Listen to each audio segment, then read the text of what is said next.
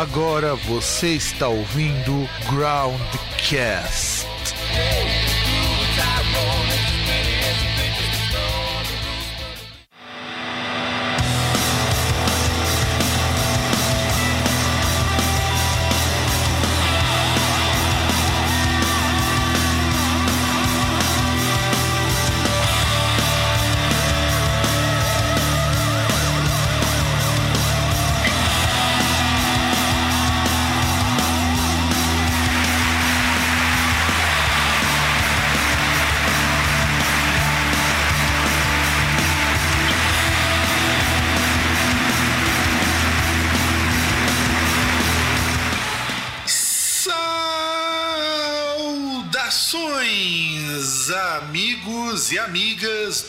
Do seu e do nosso programa Groundcast. Estamos em mais uma semana com o Groundcast Entrevista de número 33 e nesta semana eu trago para vocês mais um músico lá de Minas Gerais, porque afinal de contas parece que os músicos em São Paulo não estão dando muita bola pro Groundcast para aparecer aqui no nosso programa. É o terceiro músico em sequência que eu entrevisto lá de Minas, então eu apresento para vocês o guitarrista e músico, compositor e faz tudo, o senhor Guilherme Costa. Fala aí galera, como é que tá? Valeu demais, é um prazer estar aqui no, no programa. E uma coisa, Guilherme, deixa eu te perguntar, é, uma coisa, uma, fazer algumas, digamos assim, uma conjetura das mais cabíveis. E por que em Minas tem tanto, em Minas tem tanto músico de heavy metal? Bom, eu acredito que sim. É, que acho que o metal nacional, né, começando ali com o Sepultura, né, o Sepultura inclusive é daqui de Minas, né, acho que aqui o metal extremo mesmo assim do, do Brasil começou mais ou menos aqui mesmo, né? Então, aqui a gente tem, por exemplo, o Sepultura, tivemos aí o Sarcófago, Overdose, né, levaram aí o metal mundo afora. E a galera que também é bem responsa aqui, galera que curte o metal, que curte fazer também o, o trabalho dentro do metal, assim, não só com relação às bandas, mas até com relação até produção também, eu vejo isso também. E é um negócio, assim, bem bacana. O público aqui de Belo Horizonte é bem fiel ao metal mesmo, principalmente ao metal nacional, assim, podemos dizer. Hum, não, é interessante saber, porque eu fico impressionado que mesmo depois daquele boom dos anos 80, da onde teve Sepultura, Sarcófago, Overdose, tem uns black metal aí também que eu conheço que é daí, e a cena eu acho que ela continua muito forte. E foi por causa disso que você resolveu começar a, a tocar guitarra?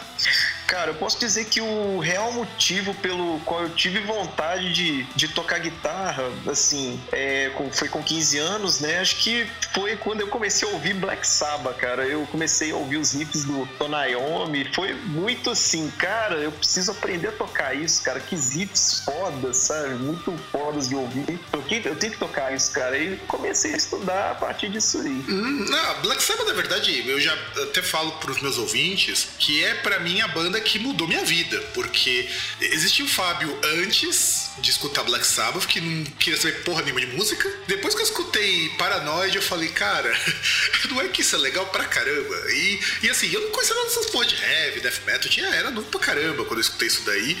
E de repente eu ouvi e falei, poxa, é legal isso, é, é, é, bacana, é diferente do que eu normalmente escuto os meus amigos escutarem na escola. E, e eu acho que começar assim com Black Sabbath é um começo excelente.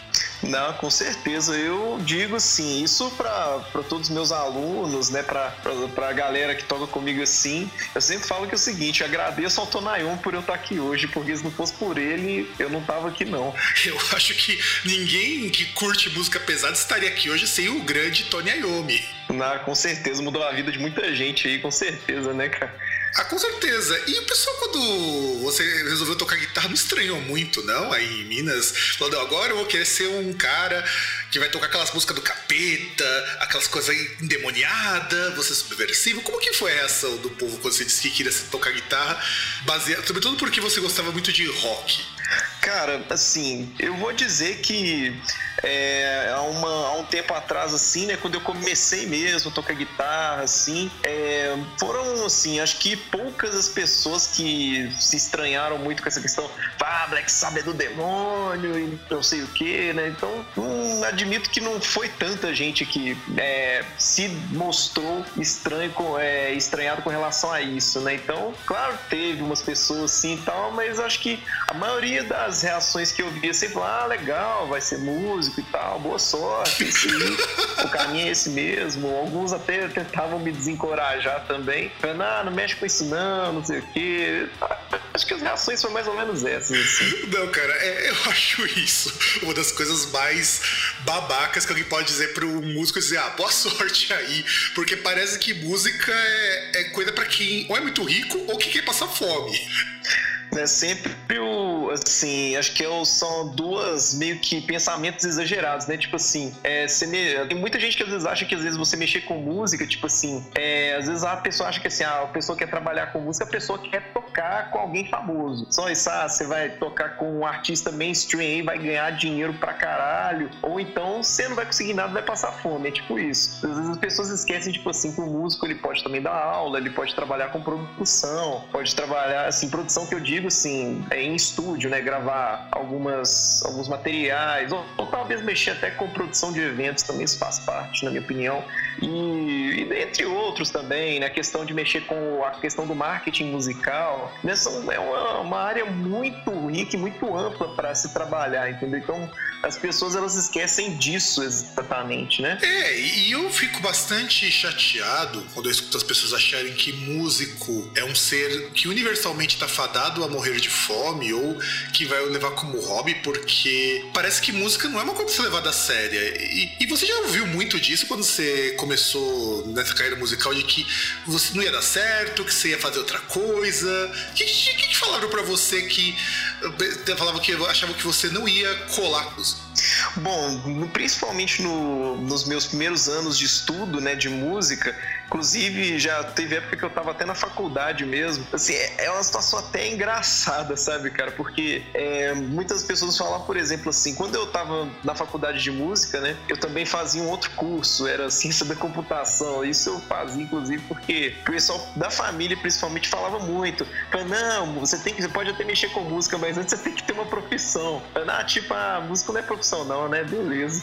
Então, é, eu lembro de, de chegar e falar, você ah, quer saber, cara, eu não vou ficar é, fazendo um curso que não me agrada, eu vou ficar só com música mesmo, que é um negócio que eu sei que vai dar certo para mim, eu vou entrar de cabeça mesmo. E eu lembro que foi tão engraçado, eu tava até conversando com a minha avó, na época ela falou, ah, você vai largar o curso de ciência da computação? Vou, vai ficar só com música mesmo? Aham. Uhum. Ah, mas música não dá dinheiro não e tal. Ah, então beleza, né, veremos. É, hoje em dia, assim, agradeço muito que a visão do, da galera mudou completamente com relação a isso, depois de tanto trabalho que eu tô fazendo ultimamente. É, né? E eu acho importante esse tipo de visão mudar, até pro nosso ouvinte que às vezes queira. E será que o problema, hein? Não, tá, tá normal. Eu, tô, eu estou ouvindo ainda. Você está me ouvindo? Ah, sim, tô te ouvindo, sim. Aqui deu um problema aqui. Não, é. Acontece. São problemas técnicos que acontecem nas melhores famílias.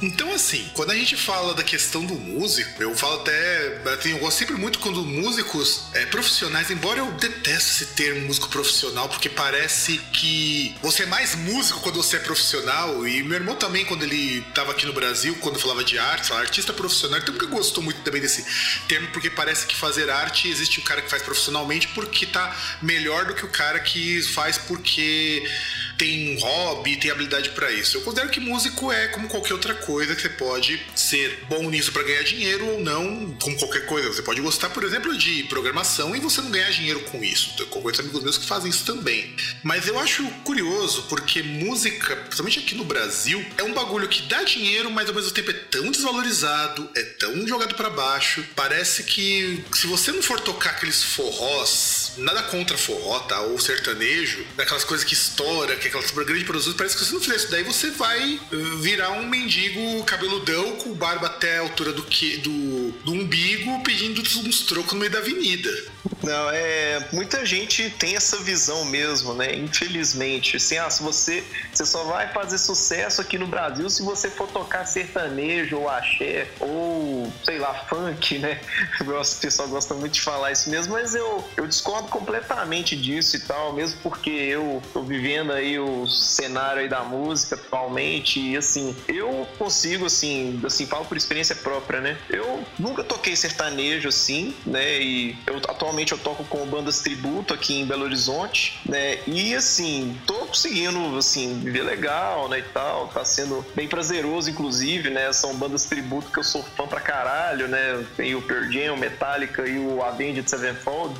E assim, eu também trabalho dando muitas aulas, né? Então, acho que assim, é um assim, pode ser uma outra coisa para você ter uma fonte de renda, né? Tocar às sertanejo, sim, claro. Mas não é só isso, tem várias outras coisas também. E eu fiquei vendo aqui que você se formou em música, né? Você fez licenciatura em educação musical. O que te levou a fazer um curso específico de música, ainda mais para lecionar, que é uma coisa que é tão difícil de achar no Brasil, que são bons professores de música com boa formação? Bom, o que me fez assim começar a estudar música na faculdade, né? Eu acho que primeiramente eu pensei mais foi em melhorar algumas habilidades que eu que antes eu não tinha e passei a ter depois da faculdade, né? Então é, eu pensava tipo assim, ah, eu quero é, quero sim poder dar aula, né? Acho que é uma coisa que eu gostaria muito. Então além disso eu vou poder é, aprender várias outras coisas. Eu estava na grade curricular da, do curso que eu fiz, né? Tinha matéria de percepção musical, história da música. Aí eu olhei tudo aquilo e falei, cara, isso vai ser ótimo para mim. Eu vou aprender muita coisa que talvez eu não consiga em outro lugar. E não vi, não vi outra alternativa a não ser fazer o curso mesmo e mandar ver, entendeu? Então acho que a minha intenção inicial era é, melhorar algumas habilidades minhas. É, eu falo isso porque eu acho muito importante, pelo menos para boa parte dos músicos, independente do que, que você vá tocar na tua vida, que você estude um pouquinho aquilo que você quer fazer da tua vida e você quer aprimorar, porque nada contra o cara que estuda música de uma maneira mais autodidata ou alguém que estuda música sem ser uma parte mais acadêmica, mas é importante também termos esse pessoal com esse perfil, porque lá fora é tão comum o cara que vira músico, de repente ir lá estudar música a fundo, e aqui eu acho que é tão desprestigiado quem, por exemplo, você vai dar aula de, de guitarra, ou de violão, ou de iniciação musical que seja. Parece que é demérito você gastar um tempão estudando, porque estudar música no nível acadêmico não é fácil, é, é trabalhoso, é tão trabalhoso quanto você estudar engenharia. As pessoas acham que, ah, vai ser músico, o cara vai ficar o dia inteiro tocando. Quem dera fosse assim, na verdade. Quem dera é, com fosse assim. certeza. Assim. Quem dera fosse quem assim. Quem dera mesmo, quem dera mesmo, viu? Porque no fim das contas você acaba estudando igual um condenado. É difícil, a parte teórica é muito difícil. Eu tenho amigos meus que são formados em música também, e eles falam que é muito estudo para as pessoas acharem que ser músico é fácil. De forma nenhuma não. É, eu falo também é que assim, a questão, claro, tinha as matérias teóricas de música mesmo, que eram mas prazerosas, eu achava super bacana. Mas também, por exemplo, eu tive aula de políticas educacionais, eu tive aula de didática, entendeu? Então já é uma coisa pegando fora da parte musical do negócio, entendeu? Então é o que você falou, né? Assim, é muito estudo para o pessoal achar que é simplesmente você ir lá e ficar tocando o dia inteiro. E não é nada disso, cara. Claro, tem, você vai, você toca também, mas não é só isso. É uma coisa, o buraco é muito mais embaixo. É, não, com certeza, com certeza. Inclusive, há uns 4, 5 anos, eu não lembro exatamente quanto tempo que foi, o nosso governo quis implementar aulas de música na, nas escolas. E, e, eu acho bacana a iniciativa, pô, legal. Eu, quando fui visitar uma escola nos Estados Unidos, lá na Filadélfia, eu via o pessoal fazendo música, achava muito bonito, mas não dá para você implementar essas coisas se você não tem uma valorização de quem toca, sabe? Não, com certeza não. E o negócio também, eu, lá na época que eu fiz também a faculdade, a gente estudou sobre essa, essa lei, né? É como que a lei funciona, o que que ela poderia agregar, né? E se e tem alguns pontos negativos também que às vezes poderia abrir brecha para uma, uma outra coisa assim, né? Então, é, eu acho que assim, aqui no Brasil, principalmente igual você falou, né? Tem uma desvalorização muito grande da profissão. Assim, já tem uma certa desvalorização às vezes do músico e, e o do professor também. Todo mundo vê isso, né? Assim, no dia a dia que a profissão professor mesmo também tá, infelizmente, muito desvalorizada. Então, junta duas coisas é cabuloso, né? É, não, com certeza. Eu fico muito chateado sempre quando eu vejo isso, até porque eu sempre imagino que deveria ser muito bom se as pessoas tivessem acesso a um pouquinho mais de cultura artística. Não tô querendo dizer que o que eles têm hoje seja menor. É, é tem uma babaquice muito grande afirmar isso. Mas parece que elas não têm outra opção. De repente a pessoa ela gosta de música, ela se interessa por isso, mas esse interesse vai sendo minado porque não oferece opções para ela. E é foda isso. É, infelizmente, né? Assim, a questão é que é, infelizmente assim em determinadas áreas né carecem de oportunidades assim de trabalho né para poder é, fazer aquilo que a pessoa mais quer na vida né por exemplo música mesmo né então é, eu acho que não acho que às vezes não é só por causa da desvalorização né às vezes podem ser outros fatores também. Ah, sim, com certeza, com certeza. E uma pergunta, quando você estava na época de faculdade, eu acho que eu depois disso, estou olhando aqui na, na, biografia que eu recebi, você tocou um tempo como violonista lá no grupo de MPB do, do Walter Sicarini. Como que foi essa experiência?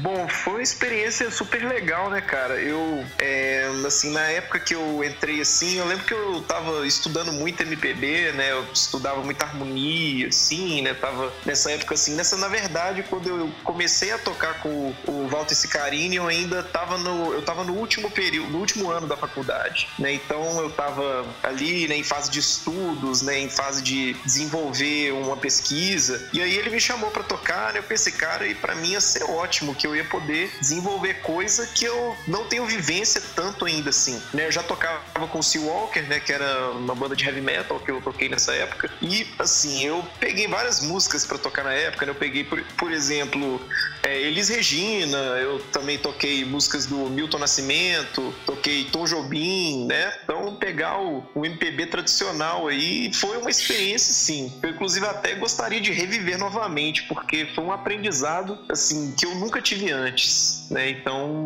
é, foi uma coisa bem, bem bacana mesmo. É, eu acho bacana esse tipo de coisa, porque também tira um pouco daquele estigma de que se você toca heavy metal, todos os outros estilos, você dá um dane-se, tá ligado? Uhum. E, e, é o tipo de coisa que, por exemplo, quando você, a gente conversa com pessoas com uma formação e uma vivência musical muito maiores, a gente nota que, por exemplo, essa questão de música, essa questão de, ah, eu vou é, como posso dizer assim, ah, de repente eu quero fazer música no, aqui no Brasil, mas eu, eu, quero fazer heavy metal, mas eu não sou só um cara do heavy metal, eu sou um cara da música. E eu acho que é assim que eles devem pensar, acredito eu. Né, eu, eu sempre pensei nisso, quer dizer, sempre não. Eu, na verdade, tinha uma época que eu não pensava muito bem assim, não. Acho que é, havia alguns professores que me fizeram pensar dessa maneira. Por exemplo, você, uma coisa é você ser, tipo, músico só do heavy metal, outra coisa é você ser músico de verdade, né? Você tramita por várias áreas, né? Você, você pega ali, por exemplo, você sabe tocar um jazz, você sabe tocar um blues. É muito melhor do que você simplesmente chegar assim, ah, cara, o que, que você sabe tocar? Ah, cara, eu só sei tocar metal, não sei tocar mais nada. Aí às vezes o, você vai para fora do Brasil, né? E muitos gringos lá, quando vão, às vezes vê você tocar, tipo, ah, você é brasileiro, legal, você sabe tocar uma bossa nova, sabe tocar um clube da esquina. Aí se você fala, ih, não sei não, cara, aí o cara já fala, pô, cara, você é brasileiro e não sabe, aí entra muito essa questão também, né? E no caso, quando você tocou com ele, você chegou a fazer muitos shows nessa época? Cara, com o Walter Sicarini eu cheguei a fazer apenas um show, né? Eu fiz um show só e acabou que é, o outro violonista que tocava comigo no grupo também, ele já tinha outros trampos, né? Eu já tinha o Sea Walker, só que aí acabou que o, o Walter ele precisou é, é, fazer doutorado, né? E acabou que a gente até pensou na possibilidade de começar a fazer outros shows, né? Logo depois disso, só que aí eu já tava no Dan, né? Que era a banda de death metal que eu entrei mais ou menos uns 10 meses depois, né? E aí, só que aí meu tempo com o Dan já tava todo tomado e tava tenso, entendeu? Não ia dar pra eu, pra eu fazer o show com os caras novamente, né? Aí, então foi só um show mesmo que eu fiz na época. E no Dan, né? Porque eu conheço pessoa, a banda Dan, inclusive, eu, um dos membros do Dan até tinha entrado em contato comigo numa época por conta de uma entrevista que ele agenciou lá com o cara do, do Symphony X, né? Que tava em trabalho solo, Mark Lepone. E eu achava uma coisa muito legal. Eu gostava muito do som do Dan. E como que foi esse período que você esteve por lá? Bom, eu, é, eu comecei a tocar com o Dan, né, que eu e o Edu Megali, né, o guitarrista, a gente sempre foi muito brother, né, e tal. Ele foi me convidou para cara, bora tocar no Dan aí e tal. Tô vendo que está procurando trampo aí novo e tal. Falar, ah, velho, vamos lá, vamos botar para quebrar. Fiz o teste, passei, né, aí os caras me chamaram pra banda. Aí, de repente, assim, né, a gente foi tocando bastante coisa e tal. estudei muito com eles lá e tal, aprendi muito muita coisa com a banda, né? Inclusive, agradeço muito aos caras por isso, né? Muita coisa, inclusive, de marketing mesmo, de como às vezes conduzir é, a carreira, né? Como é, lidar, assim, com o dia a dia, assim, né? Das redes sociais, quando você se trata de uma figura pública, né? Aí acabou que eu, depois disso, eu, eu tava querendo buscar outras coisas, né? Diferentes, aí eu precisei sair. Aí comecei a mexer mais com, com o trampo com banda cover e começar a investir no meu próprio nome mesmo, né? Então, o, a época que eu estava com o Dan, acho que foi mais ou menos isso aí mesmo. O que eu acho bacana de estar com banda, né? Porque realmente é uma vivência muito única. Você tá com banda autoral ainda por cima, porque você vai tocar em locais que as pessoas querem ouvir o som de vocês, não tá aí esperando que você toque clássicos de outros grupos. Não que eu desmereça quem faça a interpretação tributos do mais tal, porque é um, um trabalho também tão importante quanto. Eu só gostaria de ressaltar o seguinte: é, como que nesse tempo do Dan, onde, por onde você tocou, o que você andou fazendo? Você, você já chegou aí em alguma situação, vamos dizer assim, curiosa durante esse tempo que você tocou com eles? Cara, assim, quando eu, eu tava com o Dan, é, eu, o que eu tava fazendo, assim, fora o trabalho com eles, era mais o, o trabalho de dar aula, né? Igual eu sempre fiz, assim. E era, assim, acho que na época que eu tava com o Dan, assim, com o trabalho, assim, de banda mesmo, era só o próprio Dan mesmo, né? E é, na época também, eu acho que eu cheguei até a receber algumas propostas para fazer alguns arranjos, né? Só que aí, acho que meu tempo tava tão tomado que eu acabei não conseguindo conseguindo dar atenção nesse quesito. E assim, era basicamente isso mesmo. E acho que em situações, acho que curiosas, podemos dizer assim, não me lembro assim de nenhuma situação assim. Por, acho que na verdade o mais curioso que eu, que eu me encontrei assim é a questão da autocrítica, sabe? Eu acho que na época que, o, que eu toquei com o Dan, eu aprendi muito a questão da autocrítica, sabe? Eu comecei a ser, por exemplo, mais chato com o meu próprio som, entendeu? Inclusive isso era uma exigência deles com relação ao meu som muito grande, né? Então acabou que eu acabei ficando chato comigo mesmo também no fim das contas. Né? Hoje em dia eu tenho muita exigência com um bom som muito bem executado, com um bom timbre, com. É, como é que eu posso dizer assim também? É uma. É mais uma execução boa mesmo, né? Eu posso dizer. É, eu imagino que seja assim, até porque aí não é, não é você que manda totalmente, você tem que entrar em acordo com o pessoal para que saia alguma coisa, saia um trabalho legal. E eu fico imaginando o seguinte: é, dentro desse período que você esteve com o Dan, você teve outras bandas além do Dan, além da outra banda que você falou que você começou, e além desse grupo de MPB? Não, nessa época, quando eu tava com o Dan, eu tava só com o Dan mesmo. E, e assim, e, e, a gente vê hoje também, né, que um monte de artista novo tem aparecido aqui no Brasil, muito artista bom, inclusive, até porque saiu muito daquele estigma de que, ah, o Brasil, você não pode ser músico e foda-se, a pessoa quer fazer outra coisa, de repente sai um monte de banda legal. Tem alguma banda daí de Minas que você conheça ou que você curta, dessas bandas mais novas ou que ainda estão na ativa, que você considera legais, que você gosta, que você acha que dizer assim, pô, esses são dos caras é porreta. Bom, tem bastante, assim, aqui em BH, né, bandas atuais, assim, bandas ativas, né, eu posso é, citar, por exemplo, Eminence, que é uma banda que eu gosto, assim, bastante, sou muito fã dos caras, assim, é, eles já são, assim, eles começaram em 95, mais ou menos, né, e lançaram muitas coisas boas, né, então o Eminence é uma banda que eu curto bastante daqui de, de BH, tem outra também aqui também que eu posso estar uma banda que inclusive assim tá no início e pode é, e tem um futuro bem promissor inclusive que é o Agents of Havoc né que é o, um trio progressivo né. Então acho que eles têm uma, uma pegada boa e também tá atualmente eu acho que é, tá até muita banda autoral aqui que eu acho que tem muita coisa para mandar e para frente né um futuro bem promissor né. Tem essas duas bandas né, o Eminence e o Agents of Havoc né que o, o Agents of Havoc tá no início né igual eu disse estão lançando o primeiro material, mas algo me diz que muita coisa vem muito boa também. Tem outra banda também que é o, o que é uma, uma banda de metal sinfônico assim também que está lançando agora, músicos muito competentes, inclusive. E é isso aí, cara. Acho que. E tem, assim, isso são só uma das muitas. São três das muitas bandas que tem por aqui que tem uma, um futuro bem promissor, né? Essas são as que me veio na cabeça agora, assim, que eu posso dizer. Eu falo isso daí porque eu entrevistei recentemente o pessoal do Ganga, que é daí de Minas também, que é uma baita uma banda. Eu conheci uma banda de black metal daí também, que eu entrevistei é, faz um mês quase. E eu acho bacana esse pessoal agora tá voltando a aparecer, porque de repente eu vejo que a gente ficou muito tempo preso só naquela coisa de ah, sepultura, Angra e derivados. E tava, sabe, cara, tava chato isso.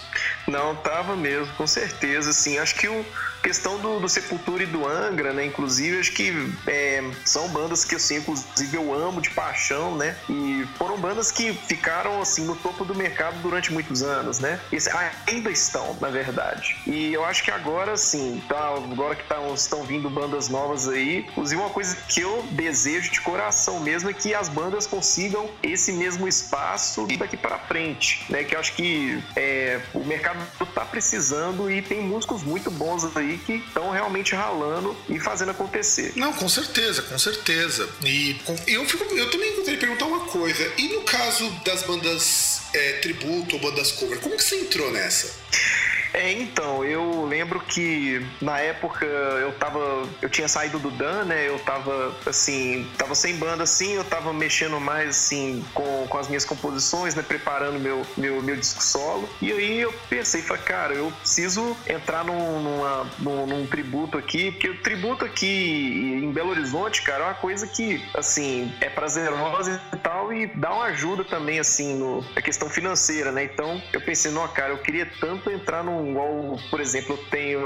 Eu sou apaixonado com Metallica, né? Uma das minhas bandas favoritas, assim, do coração. Aí, falei, não, cara, eu preciso tocar um Metallica, cara. Que saudade de, de tocar um Metallica, assim, né? E aí, por sorte, né, o, o baixista do Militia, né, que inclusive tocou comigo no Seawalker, né? A gente já é brother também já há tempo, ele foi, me convidou para me unir ao Militia, né? Aí entrei com os caras, tô aí, né? O Militia é o cover de Metallica que eu toco aqui é, em Belo Horizonte. E aí comecei a mexer e, sim, começou a dar certo para mim. Pensei, cara, isso é bacana demais. Aí depois eu entrei também na banda The Homer, né, que é um tributo ao Pearl Jam. E mais na frente acabou que é, eu, juntamente com o vocalista do, do Elite, né, a gente pensou assim, falar, ah, cara, a gente podia montar um cover de Avenged Sevenfold, que na verdade, eu desde quando eu aprendi a tocar guitarra assim, eu tinha também esse sonho de ter um cover de Avenged Sevenfold, que é uma banda que o guitarrista, inclusive, é um dos que mais me influenciou, assim, como, como músico, né? Então eu pensei, cara, eu preciso botar isso pra frente aí, que é uma coisa que eu nunca tive oportunidade, tô tendo agora, né? Então foi a partir daí mesmo que começou, assim. E rola um preconceito de você tocar numa banda de Avenged Sevenfold, porque eu sempre vejo o público do metal com aquela coisa de, ah, é banda de moleque, é banda de. E eu não vou nem usar o xingamento pra isso daí, porque eu acho ele muito tosco. E, e, e como não rola preconceito, não, cara? Cara, sim, rola. Infelizmente rola um preconceito sim. Já aconteceu, inclusive, que é, aqui em Belo Horizonte, a gente, é, o Avengers, né, que é o meu cover de Avenida Sevenfold, nós somos convidados para abrir o show do Torture Squad, né? Você deve conhecer, com certeza. É uma banda super bacana. E, gente, nós somos convidados para abrir o show deles, né? Foi inclusive nós e o Hell's Punch, né? Com a banda de, de thrash metal daqui de BH. Inclusive, muito boa também, até. E, esqueci de citar os caras também, né? Quando você perguntou né, sobre as bandas daqui, bandas novas, né, tem o Hell's Punch também. E eu lembro de ver um cara comentando o seguinte: ele ficou falando, ah, cara, eu só vou no show do Torture Squad se essa banda, é, se essa Avengers aí não for tocar. Tipo, o cara falando que ele só iria no show do Torture Squad se a gente não fosse tocar, entendeu? Então, é, essa é uma das coisas que eu já vi assim acontecendo quando é, da, desde o tempo que eu tô na banda, assim, né? Agora, fora isso, nunca, assim, claro que tem, né? Assim, o preconceito com a banda, eu já vi muito isso, mas comigo, assim, tal, que eu tenha presenciado foi só esse até então. É, eu acho feio isso, porque, cara, se você não gosta, eu sempre parto da ideia que você pode ignorar. Você tá no show do Torture Squad, é só você não ver o show da banda de abertura, é só você, sei lá, já que você não gosta, vai lá encher a cara, vai, vai no banheiro, vai dar uma volta. O show não vai mudar por tua causa, porque você não gosta de Avenged Sevenfold, e às vezes até é legal você escutar isso daí, né? Eu, eu sempre penso assim, eu não sou um grande fã da Avenged Sevenfold, mas eu admiro muito a coragem que eles têm de fazer o que eles fazem hoje. Eles dão a cara a tapa, são xingados por meio mundo do, porque eles acham que eles são muito leves, mas é uma banda que os músicos são muito bons. Eles, a música não é ruim. Pode não me agradar porque não é o tipo de som que eu normalmente escuto, mas eu chegar de repente ter preconceito por conta dos caras ser novo, por causa de fazer um som mais moderno, entre aspas, que eu gostei muito desse termo também. E, e é complicado, acho complicado isso. Não, de fato é muito complicado. E eu, assim, eu desde quando eu assim eu já tive mais minha época radical também né? De existia muita coisa que eu não queria escutar por causa de preconceito mesmo né? E o Avenged assim eu nunca tive preconceito com os caras. Desde quando eu ouvi eles a primeira vez eu comecei a ouvir aqueles solos muito bem executados. Falei cara que foda eu quero aprender isso também. Aí eu comecei a pegar assim eu admito que assim eu tenho muita vivência em tocar Metallica Pearl Jam e Avenged Sevenfold. Com certeza posso te dizer isso com toda certeza do mundo que o Avenged Sevenfold, dos, das coisas que eu mais tenho vivência, é a coisa mais difícil que eu toco. E assim, não é nada fácil. E não só para mim, mas até para os outros instrumentistas mesmo. É uma banda muito complexa, né? Só você sendo, às vezes, muito fã para conseguir fazer tudo aquilo igual, só você sendo muito, assim, não virtu, não só virtuoso, né? Mas só você realmente tendo muita maldade musical, assim, para conseguir executar tudo aquilo da melhor forma possível. E a galera às vezes esquece muito dessa questão, sabe? É isso que eu vejo muito, assim. O preconceito é tão grande que a pessoa não quer nem olhar por esse lado. É, não, com certeza. Eu acho isso complicadíssimo. Assim como também acho complicadíssimo quando a gente percebe que tem coisas muito legais que as pessoas as deixam de curtir por preconceito. Eu fui ler uma, uma matéria há um tempo atrás que você tentou participar lá do Guitar Idol. Como foi isso daí? Então, é, eu comecei a, assim, na época eu comecei a participar de vários concursos, né? Eu participei do concurso da Kiesel, participei também do, de um concurso que, inclusive, um dos jurados era o Jason Becker, né? E foi um concurso da guitarrista Millie Brosh. E tava nessa onda aí de participar de tudo. Aí surgiu de repente a ideia de participar do Guitar Idol, né? Eu pensei, ó, oh, cara, vai ia ser legal demais isso pra mim e tal. É, pelo menos começar a ver, eu fui. Eu, eu cadastrei uma, uma música minha, né? The King's Last Speech. Aí eu fui, tive que me filmar tocando ela, mandar pro canal do Guitar Idol. E a partir disso aí, o que, que tinha acontecido? Eram quatro, cinco fases, mais ou menos ali, o concurso, né? O primeiro, a primeira fase, que é o que entra um, nossa, entra mais de mil pessoas né, muitas pessoas assim na, no concurso, aí eu cadastrei minha música, aí tem o top 100, né, que, que você tem chance, mais chance de entrar, né, consegui entrar no top 100 do Guitar Idol, e aí depois tinha a fase do top 25, aí esse eu já não consegui entrar, né, eu consegui lá arrecadar alguns votos, né, pedir a galera lá para dar uma força, e aí depois do top 25, aí já são as, já são as semifinais, depois tem as finais lá em Londres, né, só que infelizmente não foi possível eu poder estar participando participando disso aí, mas foi uma experiência super legal, cara. Assim, eu pude ver que tinha realmente uma galera que apoiava o meu trabalho, né? Eu consegui né, mais, de, mais de 200 votos ali e tal. Eu consegui né, entrar numa posição até bacana ali dos músicos mais votados, né? Dos que estavam participando. E assim, foi isso aí. E, né, e é legal. E, quais, e em todos os concursos que você participou, como que foi o processo? Como, como que vocês se colocaram nesses outros concursos?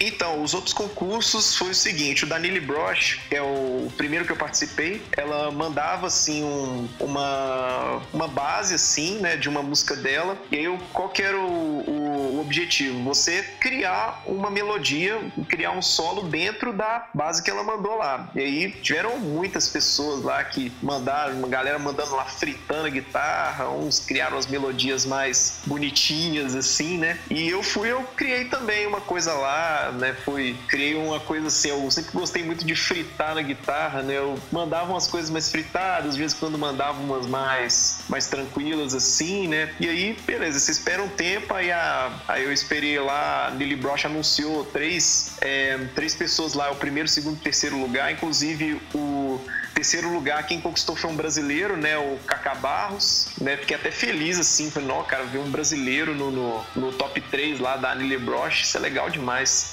E teve o da Kiesel, né, que eu, foi o segundo que eu participei. É, o processo foi exatamente o mesmo. Eles mandam a base e você cria um solo em cima disso aí. E esse aí foi bem mais complicado, porque, é, segundo lá um dos jurados do, do, concurso, eram mais de mil pessoas participando. Eu falei, meu Deus do céu, qual que é a chance de eu conseguir entrar no décimo lugar disso aí? É totalmente impossível. E o pessoal que conseguiu lá uma posição legal, assim, foram músicos extremamente competentes, músicos extremamente, assim, posso dizer, criativos, né? Então, o processo foi mais ou menos isso aí. É, e isso é bom para você também como experiência. Ih, travou de novo, eu acho. Porque isso também é bom como experiência, não é verdade? E além desses concursos, você participou de alguma outra audição, de algum outro concurso para guitarristas? Não, fora esses três aí, o Guitarai do a Kiesel e, e o da concurso da Lily Brosh, não, não teve não. E uma coisa, é, quem são os seus guitarristas ou músicos favoritos? Que seja além do Tony Iommi, que você já falou, que é como diz lá numa camiseta lá que o pessoal do Sun fez, coloca Praise Iommi, porque esse merece todos os, to, todas as louvações possíveis. que mais que você, mais que você curte? Bom, assim, o, fora o Tonayomi, né, que é a minha maior influência de todos os tempos, posso dizer. Tem o Glenn Tipton também, do Judas Priest, né, que é o segundo que eu mais gosto, assim. Tem o Sinister Gates, do Avenged Sevenfold, né, até citei, né, sobre a banda, a gente conversou bastante. E posso dizer também que em criações melódicas eu também pego muita influência do Joe Satriani e principalmente também de músicos brasileiros, igual o próprio Kiko Loureiro e o Paulo Schreiber também, que são dois guitarristas que eu admiro pra caramba, assim. Ela é dois guitarristas muito bons, muito bons mesmo. E vamos falar um pouquinho do seu EP, que saiu este ano, né? O, o seu primeiro EP solo, que é o The King's Last Speech. Eu peguei para escutar, e, e aí eu tenho que falar uma das coisas que eu sempre menciono quando eu pego discos de guitarrista. Eu tenho uma certa propensão a achar esses discos de guitarrista muito chato. Eu já escutei Malmsteen, já escutei Vai, e embora do Vai eu até gosto dele, falar a verdade, mas eu acho esses discos realmente muito chatos, porque parece que o cara tá fazendo música para outros músicos. Cara, não, não, me, não pega pra mim, mas quando eu escutei o disco, falei, cara, tem uma coisa diferente aqui que eu achei bem interessante. Primeiro que é um disco simples, que, o que para mim é, é fundamental, porque não que eu não gosto de músicas hiper trabalhadas, sou fã de progressivo de umas coisas muito muito fora do convencional, mas eu acho que a técnica pela técnica por si só não diz muita coisa. E eu percebi ali que tinha uma cara assim de, de trilha de filme, aquela coisa mais épica. Como foi a composição do The King Last Speech? Então, eu acho que o que me fez pensar assim na produção desse disco, na criação das músicas, né? Eu queria fazer algo parecido com, assim, que eu, uma coisa que eu peguei, igual eu disse há, há um tempo aí, uma das minhas influências também em criações é o Joe Satriani, eu escutando o Joe Satriani assim, eu vejo que da parte dele assim, ele consegue atingir outro público além dos próprios músicos, né? Claro que tem muitos fãs músicos ali que gostam do trabalho do Satriani, né? Mas o público-alvo dele não é só os músicos. Eu vejo que é a, galera que curte ali um hard rock, gosta de um, até um heavy metal também. Eu quis fazer algo mais ou menos assim, além de atingir o público é, dos músicos, atingir também o, o pessoal que também é, curte um hard rock, gosta de um heavy metal tradicional, né? Então eu queria atingir uma massa maior de gente. Então, é, eu pensei foi mais ou menos isso aí. É, porque eu gostei. De verdade, eu falo que eu gostei bastante desse disco, porque não me soa pedante e tem, e tem uma boa técnica ali, ele é bem produzido. Como que foi a, a gravação, a concepção de tudo isso? Como foi esse processo até chegar no King Last Pitch? Bom, eu, assim, eu compus as músicas, né, assim, baseadas muitas coisas ali no Joe Satriani, tem até uma influência de Ing Malmsteen também, que eu inclusive gosto bastante, né, eu gravei o, o disco com o Gus Monsanto e o Celo Oliveira, né, fui lá em Petrópolis para gravar com os caras, e o Gus, assim, eu, quando eu mandei o trabalho para ele, assim, né, e tal, as músicas do jeito que elas estavam compostas, ele gostou muito, assim, falei, não, vem aqui para Petrópolis, vamos gravar, tem umas ideias bacanas aí para você colocar aí também fui lá, ele deu muita ideia, assim, até comentei isso numa, numa outra entrevista que eu dei, né? Que assim, ele, ele tanto o Gus quanto o Celo me deram muitas ideias bacanas que eu nem esperava que, assim, fosse agregar tanto. Eu falei, cara, isso ficou muito bacana, cara. Eu preciso é, repetir esse processo novamente, sabe? E é, eu, assim, eu pensei, ah, meu material foi para lá de um jeito e voltou de outro, assim, sabe? Voltou de uma forma, assim, muito melhor do que eu esperava, assim. É, até até depois disso eu pensei, não, cara, eu, assim, pra. Eu tive tanta satisfação com o resultado que pra, é, eu garanto que o processo vai ser exatamente o mesmo no meu próximo disco. E quando que ele sai? Como que tá a gravação desse disco? O que a gente pode esperar dele?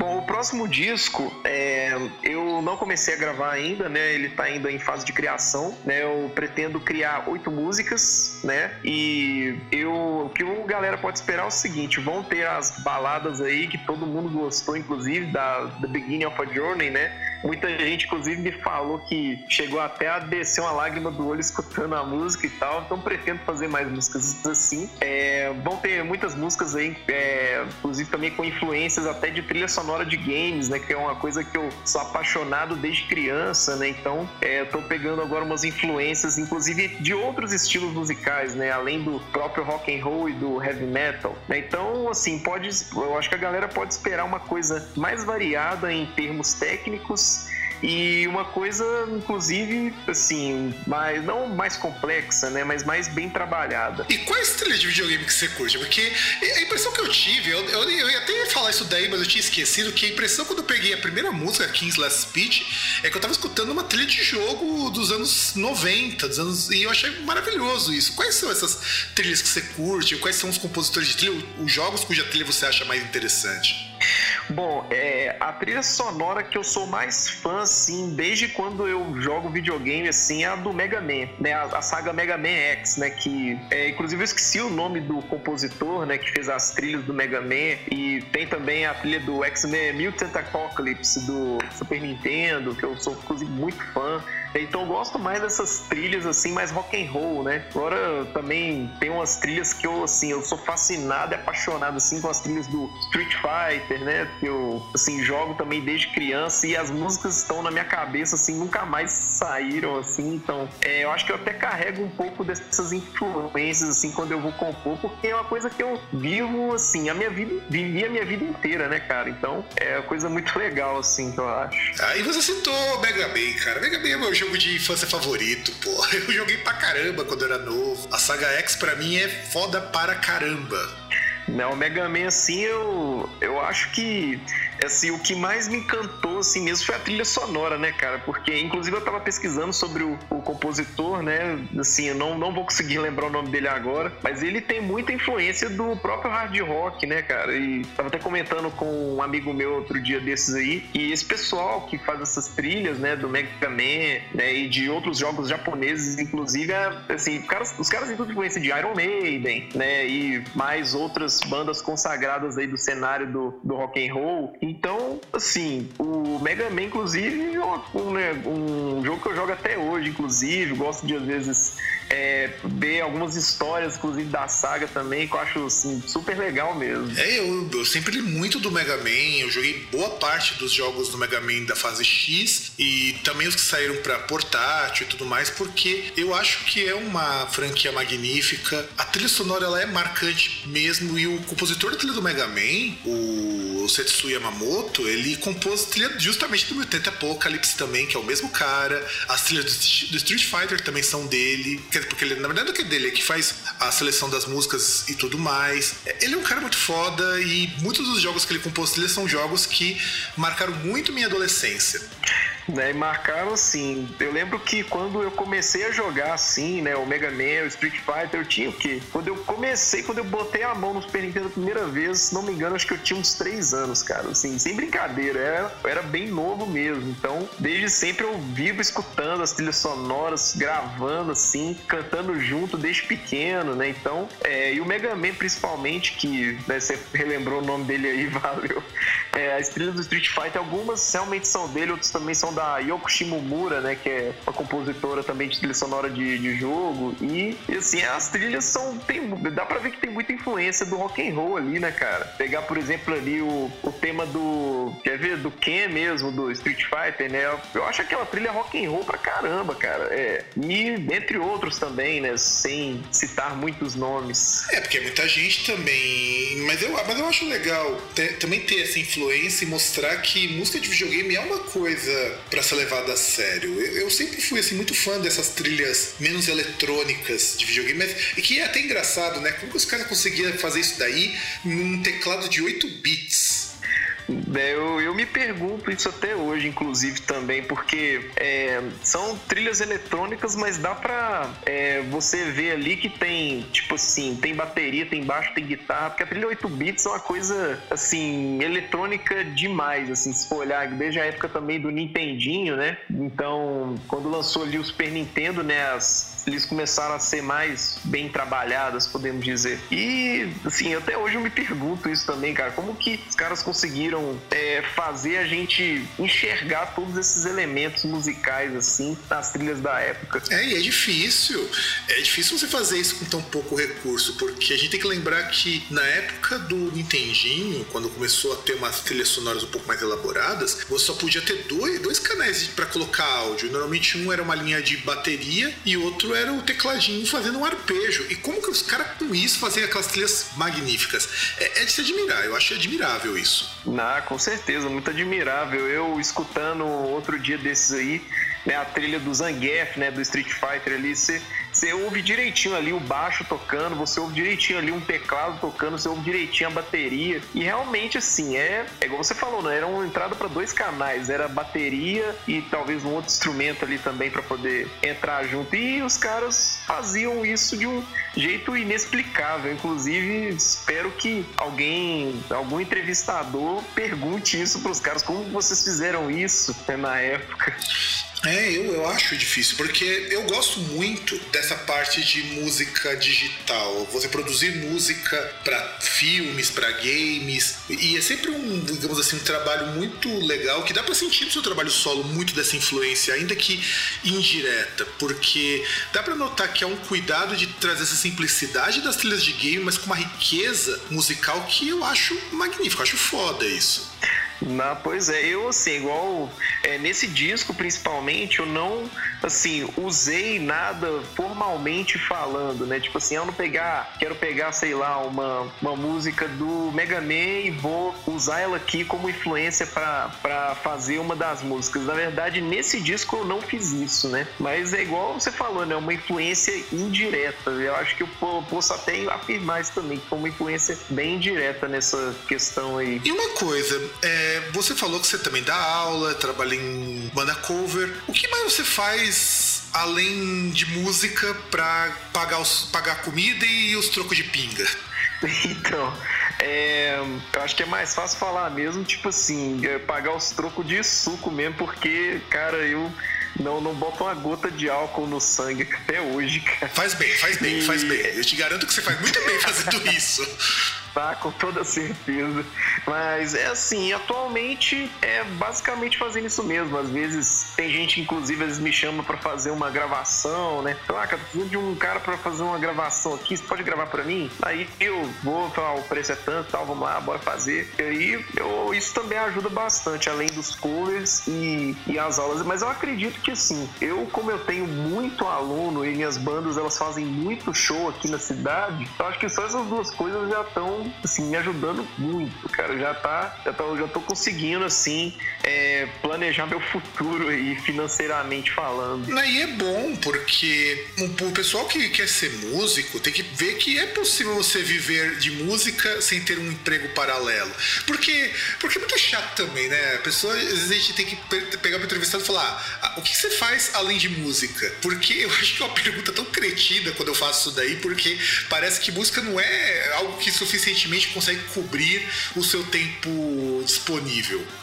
Não, mas acontece também que o problema maior é porque muito músico aqui, que eu conheço principalmente, existe muito músico que toca comigo, principalmente, que toca outras bandas que, que, que eu conheço aí. E é, muito músico, eles têm outro trabalho, né? Às vezes, sei lá, o cara toca à noite, mas ao mesmo tempo o cara é advogado. Ah, o cara toca à noite, mas ao mesmo tempo ele é, é administrador, ou sei lá, o cara é professor, né, de geografia, professor de história, né? E, e isso por ser uma coisa às vezes muito comum e às vezes a pessoa pergunta, às vezes não é nem por mal, não, é mais para saber mesmo. Se falar, ah, você faz igual o pessoal aí também, trabalha com outra coisa, ou você mexe só com música, né? Então eu acho que assim, claro que tem sempre um. É, pode ter sempre uma pessoa que tá perguntando é para alfinetar mesmo, né? Mas eu vejo que a maioria da galera pergunta mais por ver que a maioria da galera tem outro trabalho é, para sustentar também, né? É, eu falo isso daí aí, porque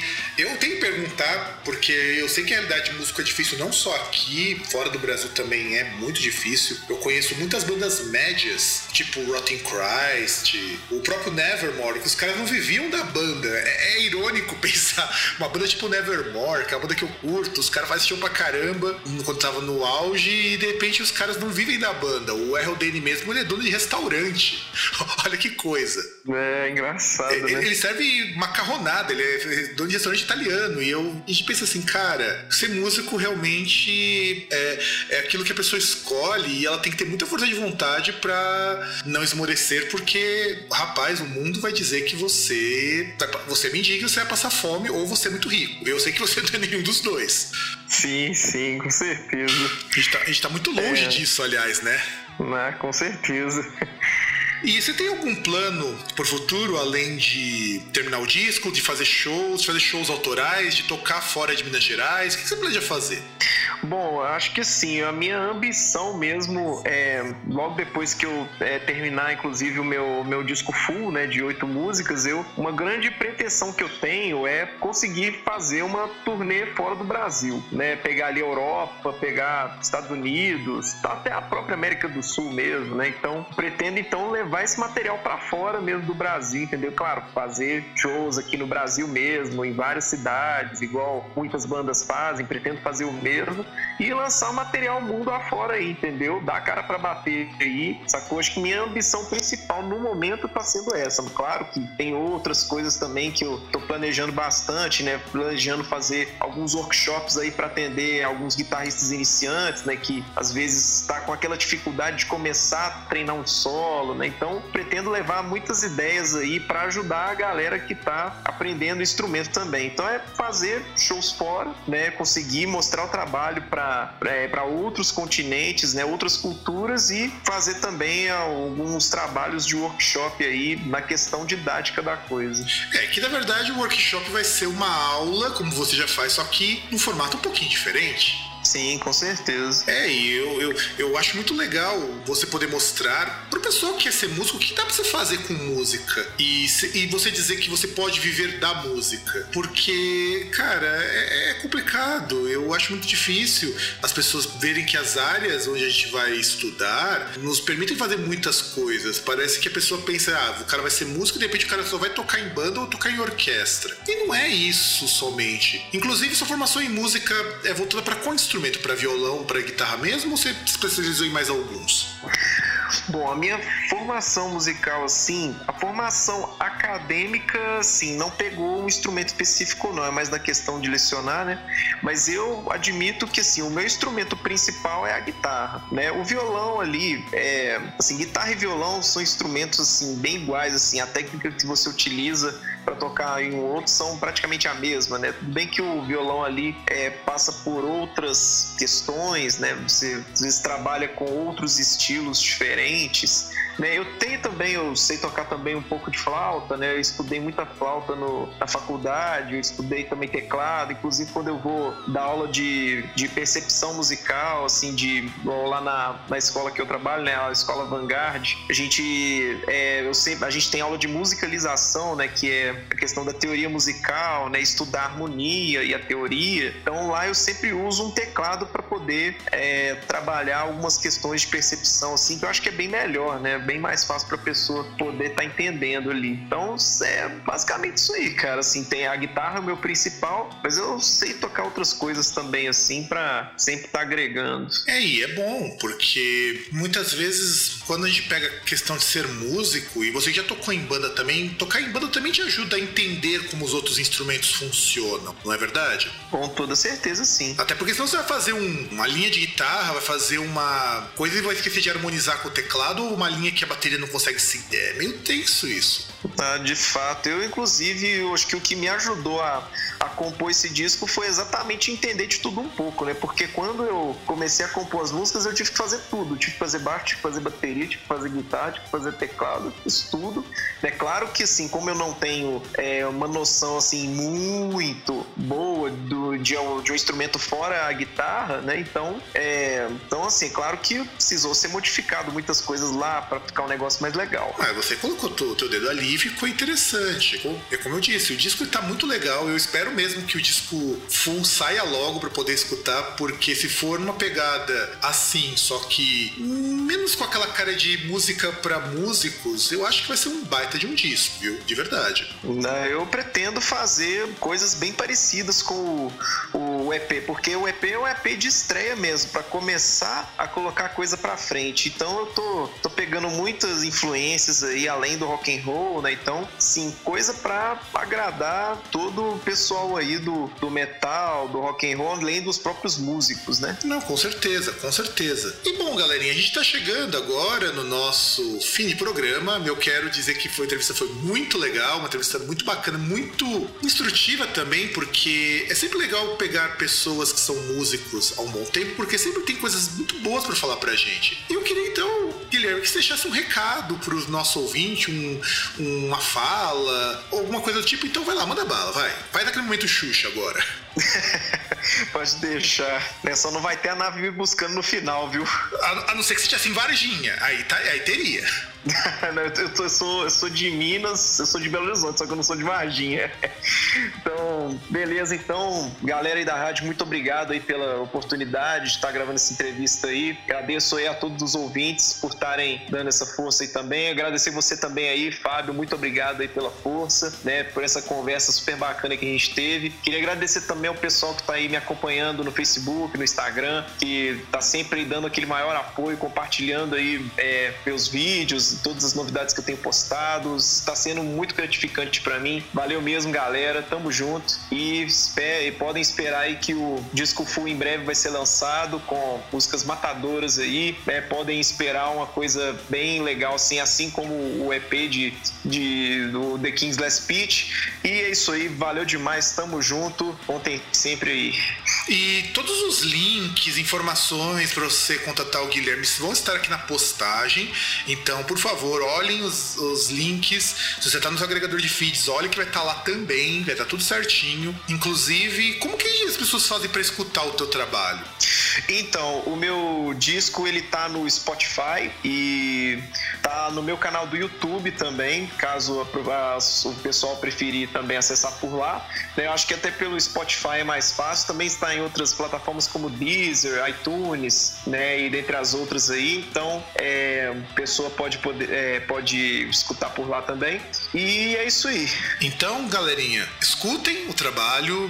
Vocês vão ter os links todos aqui embaixo na postagem para vocês poderem ouvir. E deixem o seu recado pro Guilherme o que vocês acharam, o que, que vocês esperam do próximo disco. Curtam a página também, porque é, é bem legal quando vocês também dão apoio pros artistas nacionais, porque isso ajuda a gente pra caramba, ajuda a mostrar que o Brasil é capaz de ter bons músicos e esses músicos serem reconhecidos por serem bons músicos.